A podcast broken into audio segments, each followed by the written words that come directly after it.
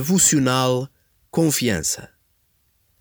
Leitura bíblica em Salmo 62. Só em Deus encontro paz. Dele vem a minha salvação. Só Ele me protege e salva. Não serei abalado, porque Ele é o meu refúgio. Até quando pretendem atacar um homem? Até que ele morra às vossas mãos como se fosse uma parede a cair ou como um muro em ruínas? Só pensam em violência e, para causarem ruína, recorrem à mentira. Tecem louvores com os seus lábios, mas amaldiçoam com os pensamentos. Só em Deus encontro paz. Dele vem a minha esperança. Só Ele me protege e salva. Não serei abalado, porque Ele é o meu refúgio. De Deus depende a minha salvação e honra. Ele é a minha proteção e o meu refúgio. Que todos confiem sempre nele e lhe falem com toda a confiança. Deus é o nosso refúgio. Na verdade, os homens são uma ilusão. Grandes ou pequenos não passam de mentira. Juntos numa balança não param de subir e pesam menos que o vento. Não queiram confiar na opressão, nem se iludam com aquilo que é roubado. Se virem a aumentar as vossas riquezas, não ponham nelas a vossa confiança. Mais do que uma vez ouvi estas palavras que Deus disse: Poder pertence a Deus.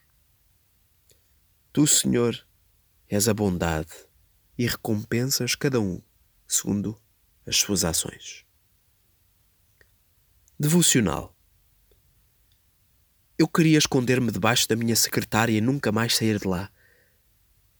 Eu era uma professora nova e sabia que os meus alunos não gostavam de mim. Eles reviravam os olhos quando eu entrava na sala, não respondiam às minhas questões, criticavam a forma como ensinava, como me vestia, o meu penteado, tudo. Numa avaliação, a meio do período, eles devastaram-me. Nunca tinha recebido uma avaliação tão baixa dos meus alunos, nunca. Eu chorei, eu pedi ajuda, eu tentei mudar, mas não adiantou nada. Então ali estava eu, cinco minutos antes da aula começar, a pensar em me esconder debaixo da secretária. Eu suspirei e peguei nos meus livros, voltei a olhar ansiosamente para a minha secretária e fechei a porta do meu gabinete atrás de mim. Lentamente dirigi-me à sala de aula. Cada passo apertava o nó que sentia no estômago iam ser uns longos 50 minutos. Até cheguei a pensar por que razão estava a fazer isto. E lembro-me de dizer baixinho: O que estou aqui a fazer? Mas de repente ouvi uma voz. Não veio de nenhuma fonte humana, veio de bem dentro de mim. Tu estás aqui porque eu te pedi para estares aqui. Não estás aqui por causa da escola, nem por causa destes estudantes. Estás aqui por mim e com essa autoridade vais entrar naquela sala de aula e vais ensinar, não por causa deles, mas por mim. Deixei cair uma lágrima, limpei-a, levantei a minha cabeça e marchei para a minha aula. Naquele dia dei a aula como nunca tinha feito antes. De repente eu estava a ensinar com confiança. Não o estava a fazer por causa de quem eu era, mas por causa de quem Jesus é. No fim do ano, recebi a minha segunda avaliação e todos os meus alunos me deram uma nota excepcional. Alguns mencionaram que tinham notado uma mudança em mim um dia e ficaram a pensar no que teria acontecido. Acharam que eu estava diferente e que a forma como eu estava a ensinar passou de irrelevante a poderosa.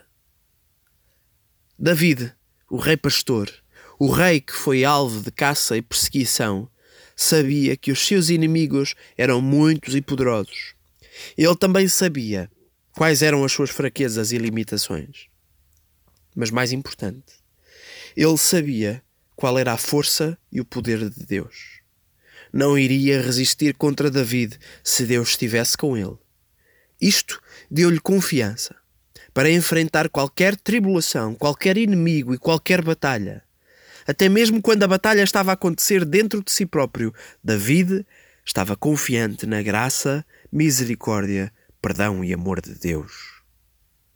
o que pode enfrentar-te se Deus é por ti. É certo que tu podes ser fraco, mas o nosso Pai é forte. Não dependemos da confiança em nós próprios, mas da confiança naquele que morreu por nós e vive para nós. Um devocional de Connie Duarte.